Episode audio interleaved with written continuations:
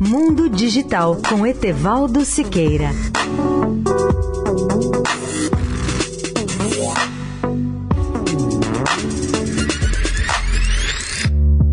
Olá, amigos da Eldorado. Muitas pessoas ficam admiradas quando eu lhes digo que tenho muita saudade do som analógico dos velhos discos LPs de vinil, assim como dos amplificadores a válvulas. Não apenas tenho saudade, como estou voltando a refazer minha discoteca e o meu sistema de áudio de alta fidelidade com aquela tecnologia analógica do passado que agora renasce. Existem hoje discos LPs com som muito melhor do que aqueles que ouvíamos nos melhores LPs dos anos 1970 70. Não apenas os novos discos de vinil são melhores, mas também os amplificadores e pré-amplificadores, com válvulas em lugar de transistores e toca-discos com agulhas e diamante e cápsulas de alto desempenho. Isso não significa que o som analógico vai voltar e matar o som digital. O que teremos será a convivência das duas tecnologias. E mais do que isso, teremos aparelhos híbridos que combinarão a leitura de discos analógicos e de fontes digitais que podem ser CDs, DVDs, Blu-rays, pendrives ou flash memories. Não é uma questão de ser saudosista. O fato é que a volta do som analógico e dos bons discos de vinil também traz de volta os sistemas de áudio áudio com os melhores amplificadores de áudio a válvulas. É claro que existe também muita avaliação subjetiva no que chamamos do que é o melhor som que ouvimos, assim como nós temos uma grande dose de subjetividade para avaliar o sabor do melhor vinho ou o aroma do melhor perfume. O que os apreciadores do melhor som nos garantem é que o som analógico de alto padrão nos dá uma sensação mais verdadeira, com mais fidelidade, mais realismo no timbre mais calor nos graves e mais naturalidade nos agudos.